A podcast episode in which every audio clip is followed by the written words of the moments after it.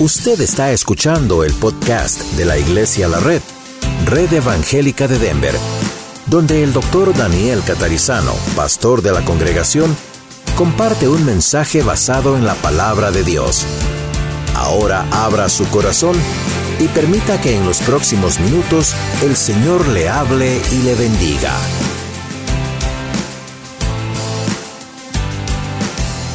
Escuchamos la palabra de Dios domingo tras domingo, a veces durante la semana. ¿Por qué, Señor, no todos vivimos con los mismos resultados? Fue mi pregunta. ¿Por qué no todos vivimos con los mismos resultados? Y uno podría decir, bueno, muchas cosas, pero el texto de Oseas que vamos a leer fue el que entiendo el Señor trajo a mi mente. Oseas capítulo 14. Porque como vamos a ver, es un camino y hay dos maneras de andar en ese camino.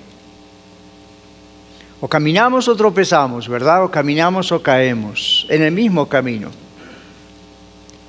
O sea, capítulo 14, primer versículo dice, vuelve, oh Israel, a Jehová tu Dios, porque por tu pecado has caído. Llevad con vosotros palabras de súplica y volved a Jehová y decidle, quita toda iniquidad y acepta el bien y te ofreceremos la ofrenda de nuestros labios. No nos librará el asirio, no montaremos en caballos, ni nunca más diremos a la obra de nuestras manos, dioses nuestros, porque en ti el huérfano alcanzará misericordia. Y ahora Dios habla diciendo, yo sanaré su rebelión, los amaré de pura gracia, porque mi ira se apartó de ellos yo seré a Israel como rocío, él florecerá como lirio y extenderá sus raíces como el Líbano.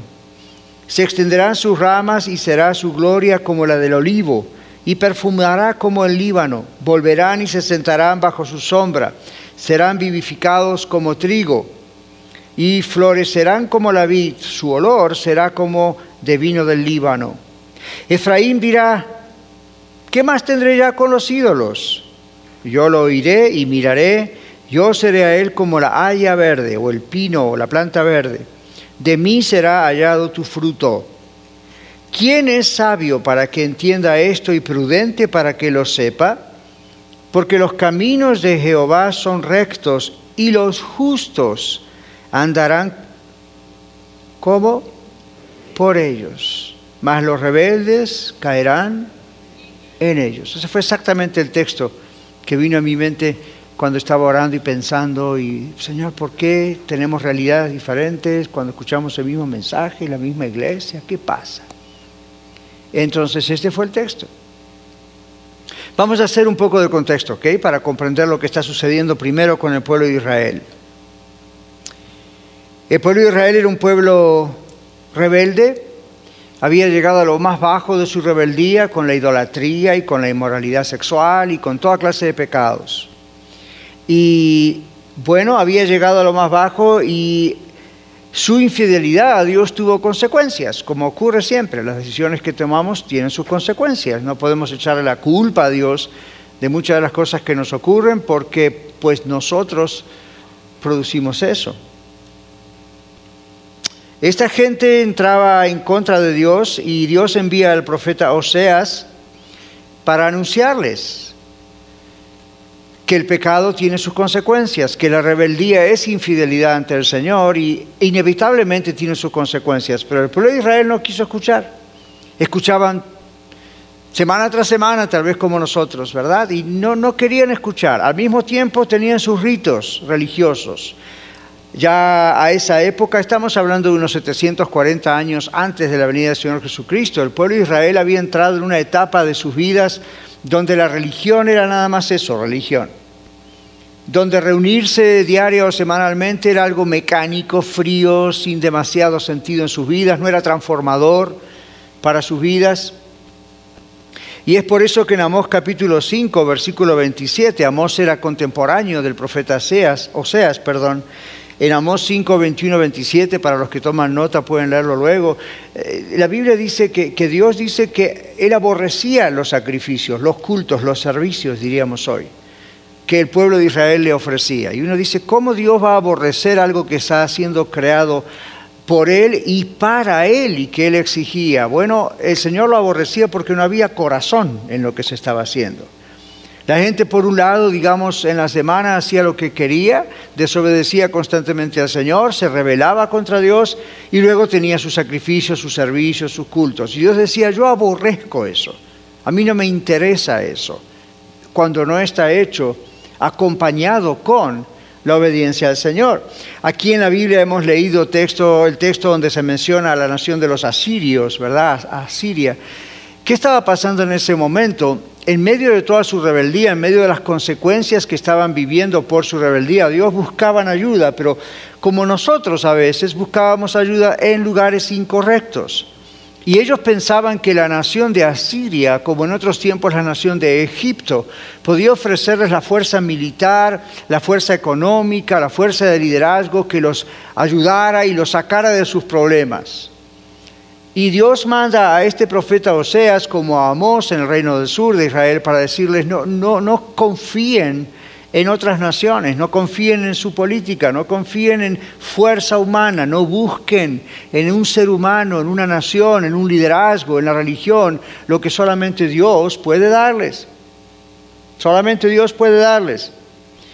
Entonces aquí vemos que el que camina y mira adelante, mira al Señor, como dice la Biblia, puesto los ojos en Jesús, el autor y consumador de nuestra fe, no tropieza Jesús es la luz del mundo. Hoy cantábamos, brilla Jesús, brilla la luz, danos hoy tu luz. Por eso lo cantábamos. El Señor nos ha dado su luz. Jesucristo dijo, yo soy la luz del mundo, el que me sigue no andará en tinieblas, sino que tendrá y verá la luz de la vida. El asunto es que cuando estamos caminando en esto que llamamos el camino del Señor, la cuestión es mirar al que creó el camino. Él mismo es el camino. Jesús dice, yo soy el camino, la verdad y la vida, nadie viene al Padre sino por mí, a través de mí, en mí. Entonces, podemos estar caminando dos en el mismo camino, mientras que unos caminan y otros caen, otros piensan. Y uno se pregunta, ¿por qué? Esto era exactamente lo que sucedía en la nación de Israel. Era la nación de Dios, nadie negaba eso, era el pueblo de Dios.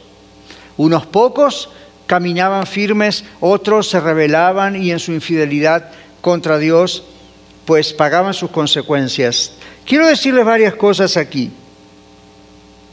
El pecado destruye la vida. Creo que no hay que ser un científico para darse cuenta de eso, ¿verdad? Realmente el pecado termina destruyendo su vida y la mía. Por eso Dios dice que no pequemos. Dios nos ama y Dios sabe de las consecuencias. Dios sabe que se diablo anda como león rugiendo y buscando a quien devorar. Y uno se pone en escenarios, en situaciones, listo para que el diablo haga su ataque, como el video que vimos. Y Dios lo advierte y Dios dice, don't go that way, no vaya por ese lado. Así como en el jardín del Edén estudiábamos hoy la doctrina acerca del pecado durante la escuela de vida y veíamos el problema del mal el problema del pecado, por qué existe, cuándo comenzó, qué pasa, dónde estaba Dios en el asunto. Bueno, si usted viene a la escuela de vida a las 11 y 30 de la mañana, ahí son los temas fuertes que hablamos y hay tema para preguntar y leer y diseminar, ¿ok? Pero hoy hablábamos acerca de eso y decíamos, bueno, el Señor puso allí ese árbol de la ciencia del bien y del mal, que no contenía el mal, simplemente el árbol anunciaba que hay un conocimiento de esa de ese bien y de ese mal. Y Dios les dijo, si ustedes van por ese lado, van a morir. Aparece el diablo, aparece el tentador, en ese caso en la forma de una serpiente, y tienta a Eva y tienta a Adán, y ellos caen. Y algunos hoy en día dicen, ¿por qué si Dios sabía que el hombre iba a caer mediante tocar ese árbol, lo puso allí? Pero he aquí que Dios nos hizo libres y nos hizo para que tomemos nuestras propias decisiones, al mismo tiempo que nos advierte, esto es luz, esto es oscuridad. Esto es camino plano, este es un pozo. Siempre nos dice. Y Dios les dijo a eso, a ellos eso, aquí los pongo, pero observen esto y observen esto. La decisión es de ustedes. Dios dice, si ustedes me obedecen, si ustedes escogen, deciden amarme, todo va a estar perfecto. Si ustedes, por otro lado, escogen no amarme, no obedecerme, no hay otra salida de que todo va a estar imperfecto. Así que Dios los protegió con el anuncio, les dijo, miren, esto es lo que ocurre. Lamentablemente el hombre y la mujer decidieron una mala decisión, valga la redundancia, y todavía usted y yo estamos pagando las consecuencias.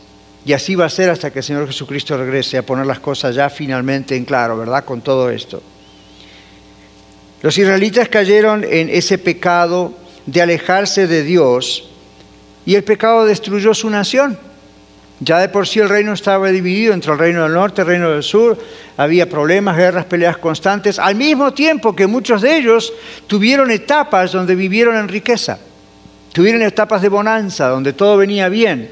Y en vez de usar eso para ayudarles, eh, muchos de ellos usaron eso para decir, ya ve, podemos hacer lo que queramos, Dios no nos castiga, todo está bien, Aquí vivimos, vamos a trabajar, tenemos nuestros hijos, nuestras hijas, compramos propiedades y nuestros caballos, nuestras mulas, hoy diríamos nuestros automóviles, nuestros carros. Parece que Dios no, no le importa, todo sigue igual, no hay problema. Esa es la mentalidad que tenían.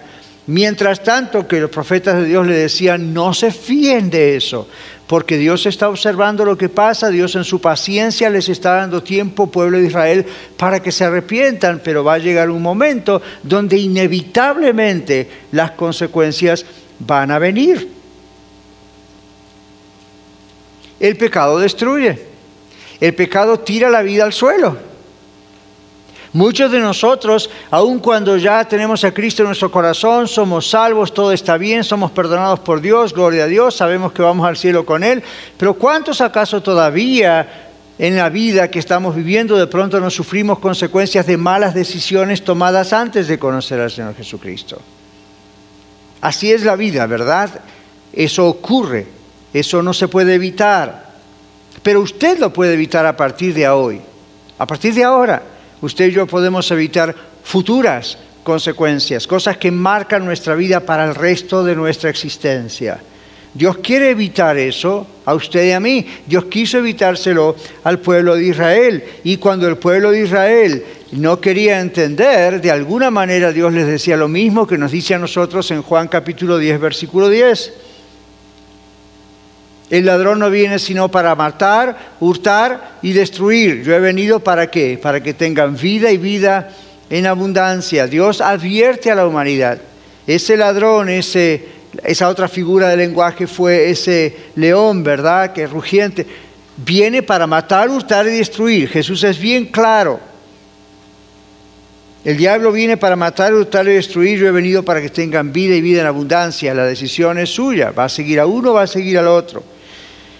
Quien juega con fuego termina quemándose, es inevitable, ¿verdad? Vaya tantos años de estudio para llegar a decir eso.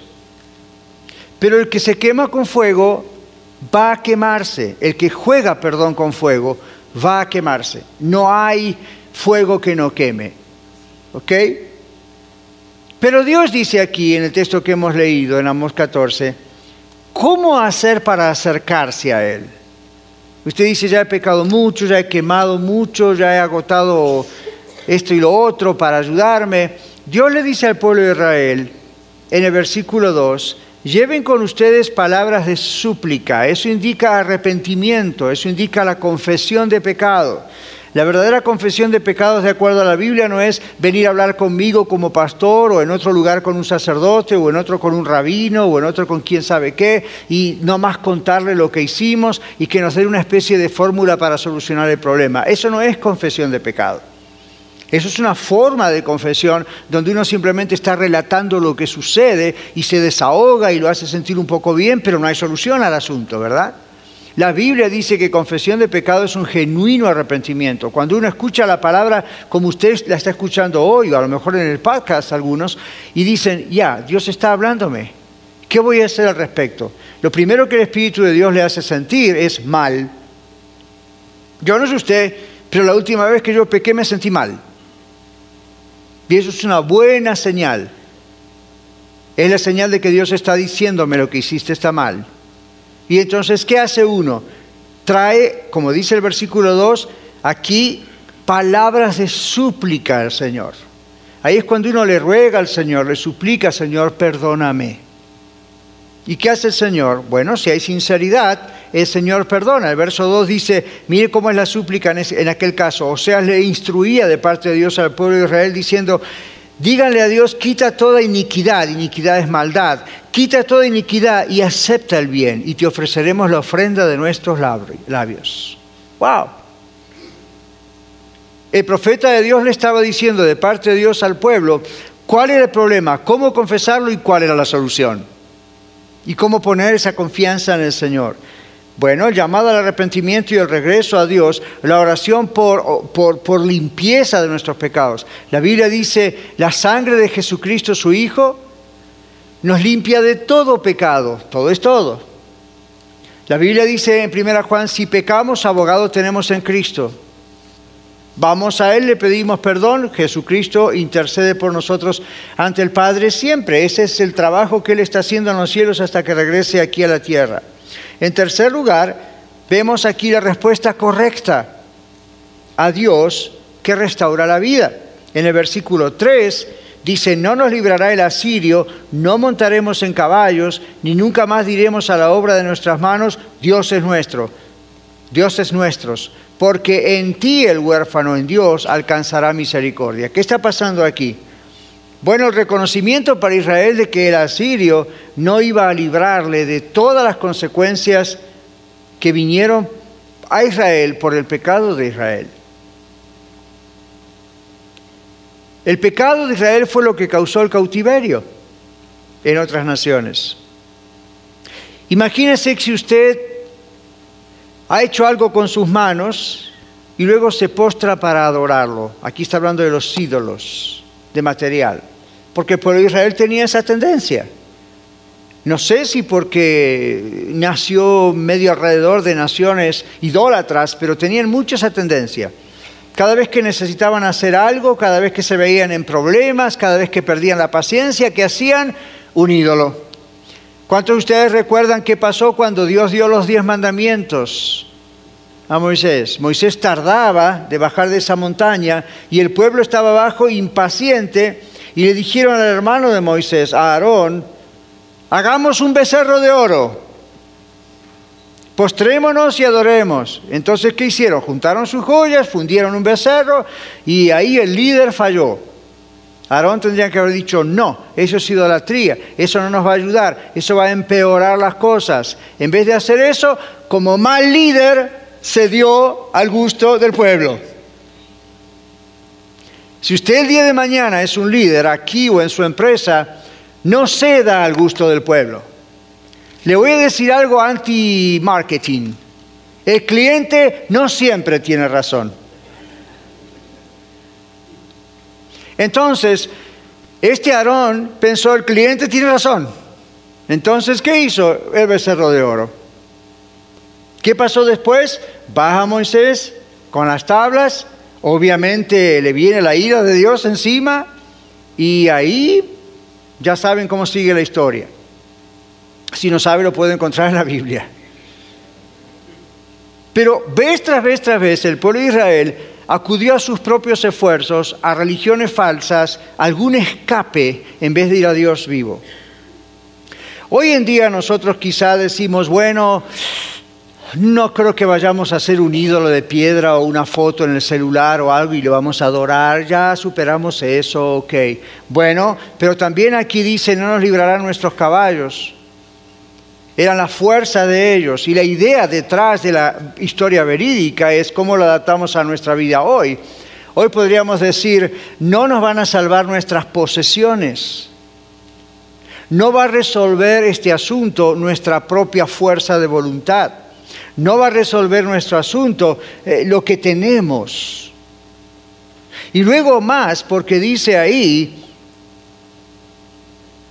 Nunca más diremos a la obra de nuestras manos, Dios es nuestro, porque en ti el huérfano alcanzará misericordia. No, en otras palabras, no vamos a recurrir a nada en vez de recurrir a Dios. Bueno, vamos a modernizarlo, ¿qué les parece? Vamos a contemporalizarlo, a ver cómo sería el día de hoy.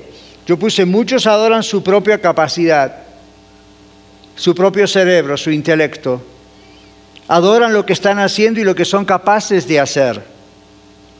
Cree que puede resolverlo todo por sí mismo o busca a Dios en lugares equivocados o busca solucionar la enfermedad de su pecado, la Biblia lo llama enfermedad al pecado muchas veces, busca solucionar la enfermedad de su pecado apoyándose en la inteligencia o los recursos intelectuales de otras personas. Por eso hoy el Internet, puse yo en mis notas, es el asirio para muchas personas. Creen que allí encontrarán la respuesta que buscan. Cuando uno hace semejantes cosas, no es más que un pagano. Usted dice, pastor, está diciendo que está mal ir a Google, a Bing, aquí, allá y a buscar. No, yo también lo hago. Pero si usted cree que ahí va a encontrar la solución a su problema de pecado, a su rebeldía, ese es el asirio para usted. Como cuando las personas vienen a consejería clínica, ¿verdad? Profesional y me dicen, doctor Catarizano, deme una solución a mi problema. Usted estudió, tiene diplomas, tiene licencias, dígame qué tengo que hacer. Y la primera respuesta que yo les digo es, yo no le puedo decir lo que tiene que hacer. Yo le puedo decir dónde está el problema, qué está pasando y dónde puede estar la solución y por sobre todas las cosas busque a Dios si no lo tiene. Pero yo no le voy a decir lo que tiene que hacer. Me dicen, ¿por qué no? Porque yo no soy Dios. ¿Ok? Yo no soy ese asirio, en, alguien en quien confiar poderoso que va y le va a dar una solución a escapar al problema, como los israelitas pensaban. Vamos a ir con el asirio, el asirio es poderoso, o vamos a ir con Egipto, Egipto es poderoso, y, no es así. Es como si el día de hoy usted dice, yo tengo un problema en mi familia o en mi matrimonio, y entonces lo que vamos a hacer es consultar con alguien que puede ser, entre comillas, más poderoso que usted o que yo, y entonces vamos a consultar con ellos a ver si nos solucionan el problema. ¿Verdad que a veces hacemos eso? Pero nosotros tenemos a Jesucristo, a Él tenemos que ir. Dios usa instrumentos, pastor, consejeros, maestros, ya, pero son solamente instrumentos.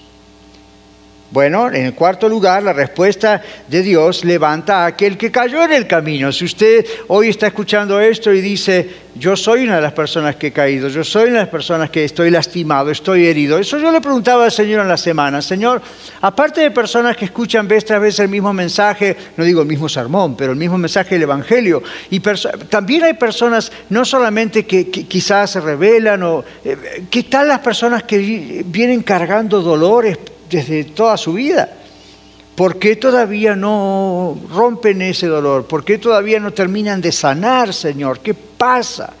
Anoche en la cena hablábamos de situaciones traumáticas que traemos a veces al matrimonio, pero hoy lo extendemos para decir, ¿por qué cargamos con tantas cosas en nuestra vida ahora como hijos e hijas de Dios cuando Dios dice que conoceréis la verdad y la verdad os hará libres?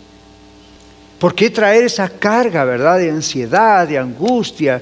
Esta semana estaba hablando también con varias personas y una persona, pues, eh, como que no acepta el perdón de Dios. Entonces eso le produce situaciones traumáticas, inclusive a nivel mental. ¿Y de dónde le viene? Bueno, quizás su padre, su madre, la figura autoritaria en su vida en la niñez, no eran personas fáciles de perdonar. Ha pasado por eso a veces, ¿verdad? Y entonces, claro, esa se produce, en clínica decimos proyección. Y esa proyección es, ok, así es Dios, como esa figura de autoridad que son mis padres. Así actuará Dios.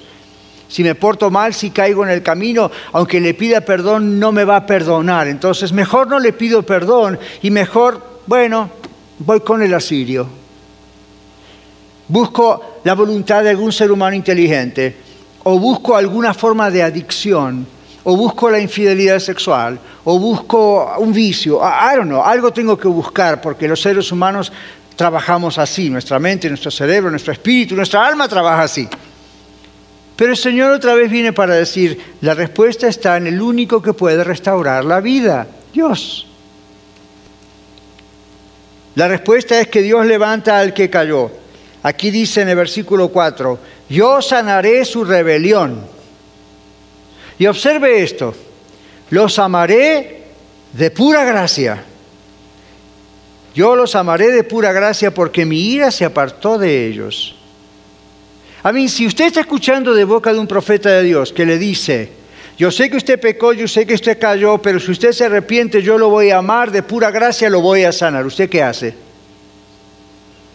Usted sabe que tenemos hermanos y hermanas en Cristo que aún leyendo este texto rechinan los dientes cuando lo escuchan y cuando lo leen, porque piensan, no puede ser de pura gracia, algo tengo que hacer.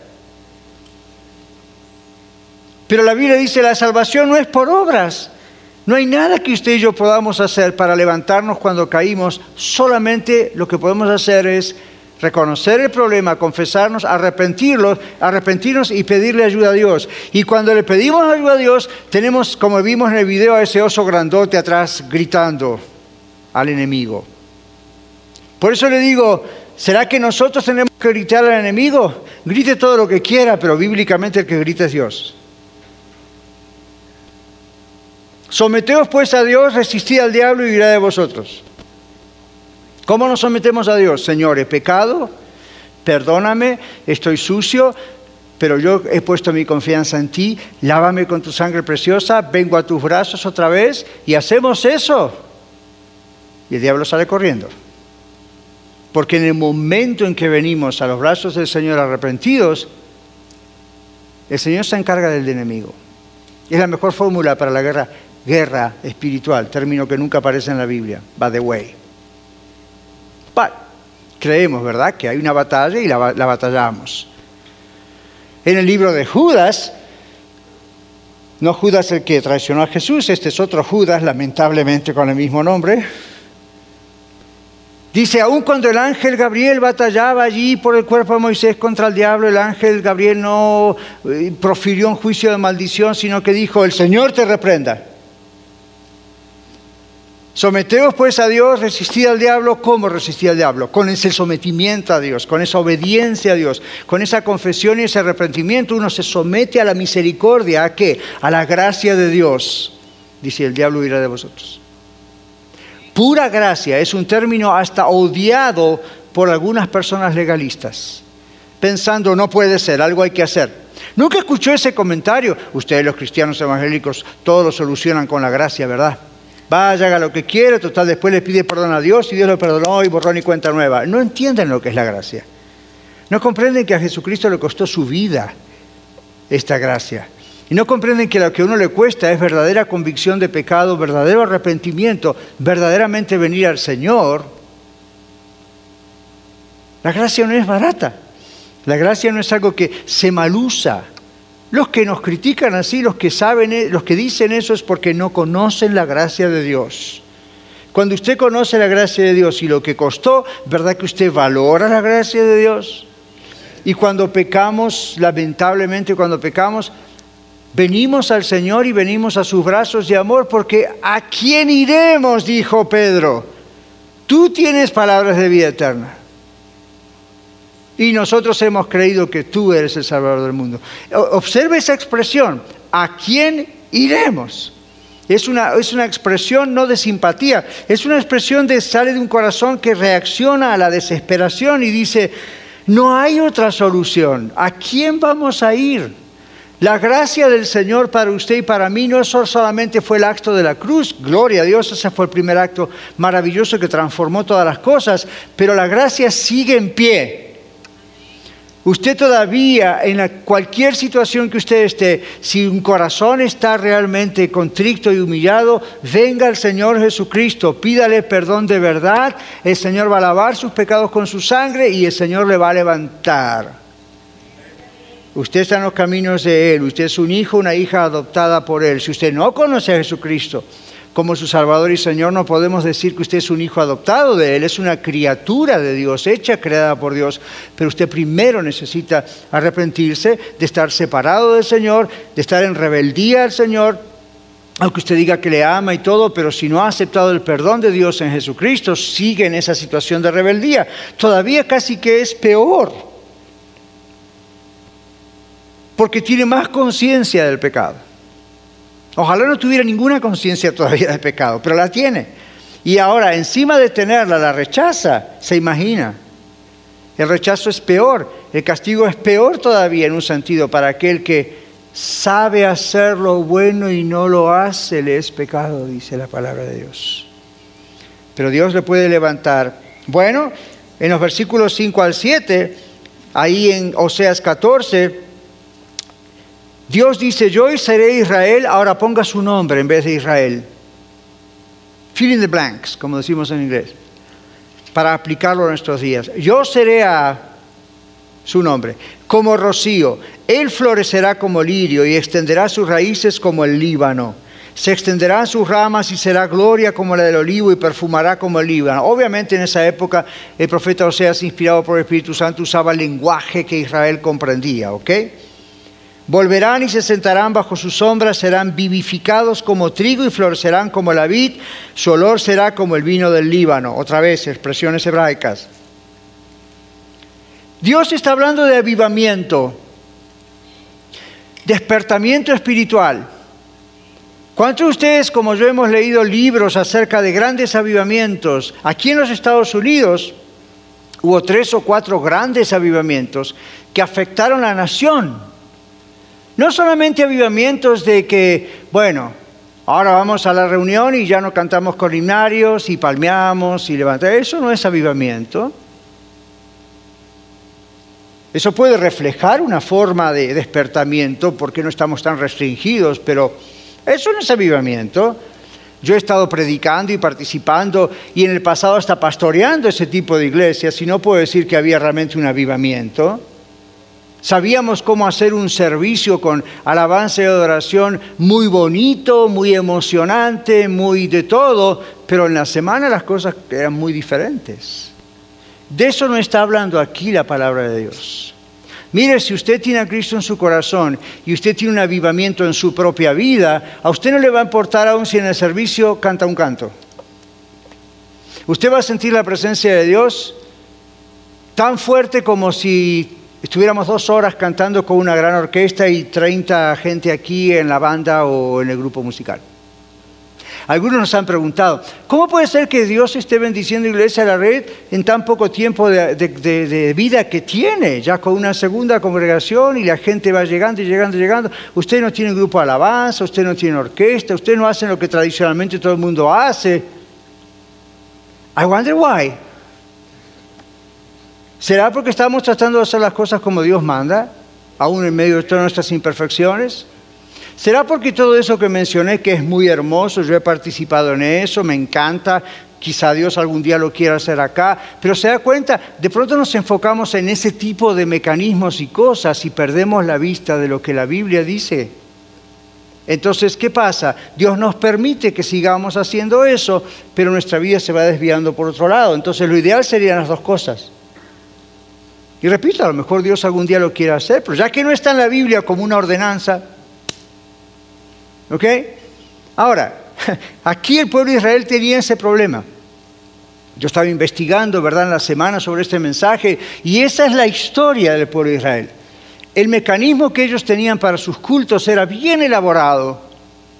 Sabían exactamente cuándo cantar, cuándo ofrendar, cuándo hacer esto, quién tenía que hacer lo otro, qué cantor cantaba este, qué... todo estaba bonito. Y el contemporáneo profeta, ¿recuerdan? Amós dice, Dios dice que Él le detesta todo eso. Y uno dice, ¿cómo puede ser si lo hacemos para Él? Porque como dije al principio, no iba acompañado de la fidelidad a la obediencia a Dios. Esta gente se fue alejando de a poquito de Dios, como el Señor nos decía en el mensaje del domingo pasado sobre las señales de alerta. De a poquito se iban perdiendo el curso. Estaban confiados en que en sus grandes servicios y reuniones Dios le agradaba eso, todo estaba bien y después ellos hacían lo que querían en sus vidas. Entonces, ¿qué ocurría? Dios dice, no, a mí no me sirve nada de eso. No me sirve nada de eso si lo apartan de una vida en obediencia. El problema es que ellos siguieron así por muchos años y Oseas y Amós le decían, don't do it, no lo hagan, vuélvanse a Dios, no confíen en sus ritos religiosos, no confíen en que Dios les prospera materialmente, no confíen en que parece que todo está muy bien, en cualquier momento viene el desastre, ¡boom! y vino el desastre. Entonces cuando se vieron en grandes problemas, la solución era o buscar en ídolos y a ver si los ídolos los escuchaban, aun cuando la Biblia dice tienen ojos más no ven, tienen oídos más no escuchan, tienen boca más no hablan. Y en nuestro español moderno lo que la Biblia dice en otras palabras es, son más tontos los que lo hacen que los que lo adoran. Así dice, son más necios. Ahora, eso no les dio resultado. Ah, entonces vamos a, vamos a Google. Vamos a Bing. Vamos a marcar ahí. Me siento deprimido. Soluciones. Cinco mil, seis mil páginas. Por supuesto va a haber las primeras diez porque son las que pagan para estar arriba en las primeras diez. Ah, entonces estas deben ser las meras meras. Y ahí usted lee. Y cuando usted empieza a leer, usted encuentra, si usted se siente deprimido, búsquese a sí mismo. Mire hacia adentro. Mire, acepte quién usted es. Acéptese tal cual usted es. Dele rienda suelta a todas sus emociones y sentimientos y sentirá un gran... Es puro humanismo, es pura cosa diabólica. Se lo dice un profesional, ¿eh? no solamente un pastor. Es pura cosa diabólica. En vez de hacer lo que la palabra dice, la palabra de Dios dice es, mire hacia adentro, observe su pecado, arrepiéntase, venga a Jesucristo, Él le limpia de sus pecados y Él le da vida abundante. Es lo que la Biblia dice. El pueblo de Israel no tenía Google e Internet, sino aparecería en la Biblia. Dios produce despertamiento espiritual. Les dije antes, para ir concluyendo, que Dios a veces habla del pecado como una enfermedad. ¿Se acuerdan que dije eso? Entonces, Pedro el apóstol repite algo que el Antiguo Testamento dice, que cuando venimos al Señor Jesucristo, dice, el Señor nos sana. Dice, por su llaga hemos sido sanados o curados. Claro, uno lo usa hoy para orar por las enfermedades físicas. Ok, fine. Pero originalmente lo que está diciendo es, el pecado nos ha enfermado delante de Dios. Tenemos esta terrible enfermedad llamada pecado. Y el Señor Jesucristo, derramando su cruz en el Calvario, nos sana de esa enfermedad. Por su llaga, todo Él era como una gran llaga, por su llaga hemos sido sanados, curados, salvados. Por eso para finalizar aquí decimos, el que ama a Dios comprende la gracia de Dios y camina bien. El título de nuestro mensaje, caminando o cayendo en el camino. Y usted dice, ok, pastor, ¿cómo hago para seguir caminando en el camino bien? Leamos 1 Corintios capítulo 2. 1 Corintios capítulo 2 versículos 14 y 15. Pero el hombre natural no percibe las cosas que son del Espíritu de Dios, del Espíritu Santo, porque para él son locura. Y no las puede entender porque se han de discernir como espiritualmente. En cambio, el espiritual juzga todas las cosas, pero él no es juzgado de nadie. Porque ¿quién conoció la mente del Señor y quién le instruirá? Mas nosotros tenemos la mente de Cristo. Entonces, ¿qué está pasando aquí? El hombre natural, la mujer natural es el ser humano que todavía no conoce a Jesucristo como su Salvador, no se ha entregado a Jesucristo. Quizás es usted hoy, aquí o escuchándonos en el audio. Usted no va a comprender mucho de lo que yo acabo de decir, o de lo que usted lea en la Biblia en la semana, o escuche en radio, o en televisión, o lea en libros cristianos. ¿Por qué? Porque a veces le va a parecer locura la Biblia dice, la palabra de Dios, la palabra de la cruz, es locura para los que se pierden. Pero para los que ya somos de Cristo, Cristo es sabiduría y poder de Dios, no es locura.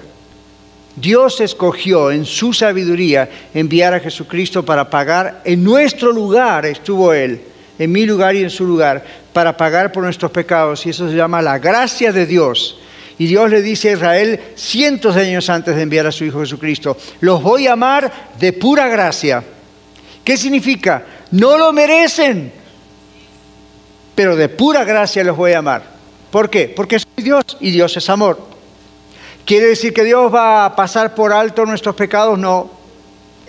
El alma que pecar esa morirá, pero porque no quiero que muera, de pura gracia los voy a rescatar, pero tiene que haber un arrepentimiento. Tiene que haber un reconocimiento del pecado. Tiene que haber un contrito y humillado corazón para pedirle a Dios perdón. No es una cuestión intelectual, no es una cuestión de razonamiento. Usted va a Google, investiga y lo único que es bla, bla, bla, que a ver si racionalmente usted puede solucionar las cosas. Y el Señor dice, no. No hay nada que razonar, no hay mucho que razonar en la cuestión del pecado.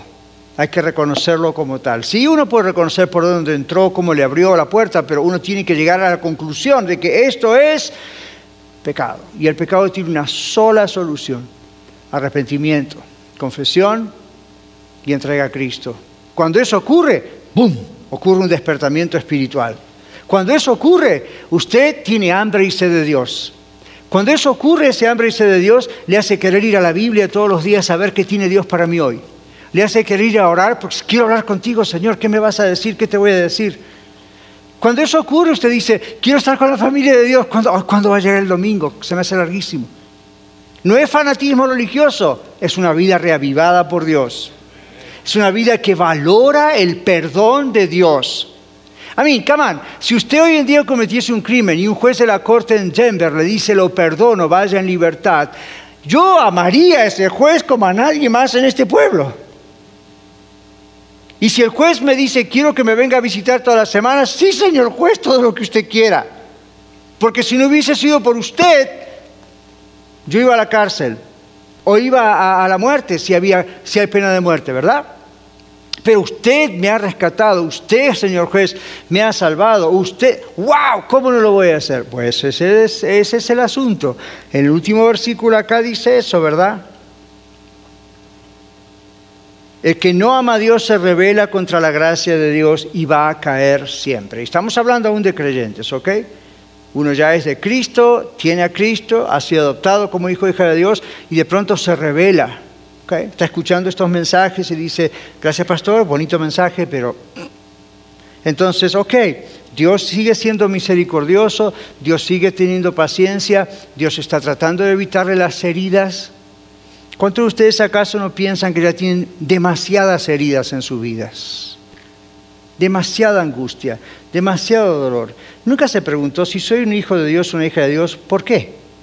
Ahora, no se pregunte si estoy enfermo porque estoy enfermo, si no soy rico porque no soy rico, sino, porque eso es, poner, eso es cuestionar a Dios. No estamos diciendo eso. Estamos hablando no de las cosas que vienen y que Dios permite para enseñarnos lecciones. Estamos hablando de por qué nosotros nos exponemos al ataque de Satanás. De eso estamos hablando. Estamos diciendo, ¿por qué cuando estamos caminando en el camino del Señor, en vez de aferrarnos de Él, miramos para otro lado y damos lugar al diablo? Pero si eso ha ocurrido, nuestro Dios es tan grande y tan hermoso y tan amoroso que le dice, ok, vuelve a casa. Aquí estoy, yo hago el trabajo, pero vuelve a casa. Entonces, si usted acepta eso, la palabra le dice, avivamiento viene a su vida restauración. Es más, Dios va a usar toda su experiencia mala para usarla a usted como instrumento y ayudar a otros, porque ahora usted está sanado. Pero si usted no hace así, usted va a seguir tropezando a cada rato, va a seguir cayendo a cada rato. Y entonces, otra vez, como el Señor ya por tercer domingo nos está diciendo, entonces, ¿qué pasó con la promesa de que su interior correrán ríos de agua viva? Hablando del Espíritu Santo que nos hace sentir gozo, paz, amor, ¿Qué pasa cuando eso no ocurre? ¿Por qué nos provocamos tanta herida? ¿No es cierto? ¿Por qué le damos lugar al diablo? Dios dice, no lo haga. Pero si lo ha hecho, hay esperanza para usted. Nuestro amoroso Dios de gracia, Dios le invita a usted hoy a venir a sus brazos. Si el Señor le ha convencido de cualquier pecado, ¿sabe qué? Lo mejor es arrepentirse de verdad y con toda confianza echarse en los brazos del Señor. Yo le pregunto a usted hoy, ¿por qué no lo hace? ¿Tiene miedo? ¿Tiene esa figura de un papá, un abuelo, un maestro, alguien, un ex pastor, whatever, que, que le decía, usted no tiene perdón, usted no sirve para nada, como me dijo un hombre hoy? que alguien le dijo, usted no sirve para nada. I'm sorry, usted sirve para mucho. ¿Tiene usted esa idea que le han dicho, eres un tonto, eres un menso? Usted no es un tonto, un menso. Usted es un hijo, una hija de Dios. Usted no es nada de eso que le han grabado en su cabeza. Es una mentira del diablo. Y de acuerdo a esas mentiras, usted ha vivido hasta el día de hoy su vida, torpemente, en el camino cayendo a cada rato. Y Dios le dice, no, no hay razón. Arrepiéntase, deje todo eso y venga aquí. Abandone todos sus esfuerzos personales y la búsqueda en esos dioses falsos que tenemos hoy en día, internet y gente, etcétera, Renuncie a esa sabiduría humana que usted cree que puede tener para resolver todas estas cosas. Y esta es la invitación. Venga Dios. Vamos a cerrar nuestros ojos. Vamos a meditar en esto y yo quiero que cada uno de nosotros tenga unos minutos de oportunidad para hablar con Dios personalmente. Ahí donde usted está. Si usted nos escucha en el audio, si usted está aquí en este templo, ahí quizá puede inclinar su rostro, cerrar sus ojos y hablar con Dios, no se distraiga y yo no le voy a decir que confiese sus pecados públicamente, eso está entre usted y Dios en este momento. Pero usted y yo sabemos de qué manera nos hemos estado deslizando y las consecuencias que estamos sufriendo o las que podemos llegar a sufrir. Con toda humildad, pídele al Señor perdón. El Señor le está escuchando, Dios le está escuchando, Dios le ama. Si Él envió a Jesucristo para morir en la cruz, dice la Biblia, ¿cómo no le va a dar a Él, a usted, todas las cosas? Entre ellas, es seguir limpiándole y seguir perdonándole. Confiéseselo al Señor. Pídale perdón y con la ayuda de Dios, cambie. Él lo va a levantar. Dios no viene aquí hoy para condenarle, Dios viene para advertirle, pero Dios viene para extenderle la mano y decirle, aquí estoy yo, si vienes a mí, yo voy a pegarle gran grito detrás tuyo y Satanás huirá de tu vida. Si no lo hace, no hay otra solución más que seguir sufriendo. No hay por qué.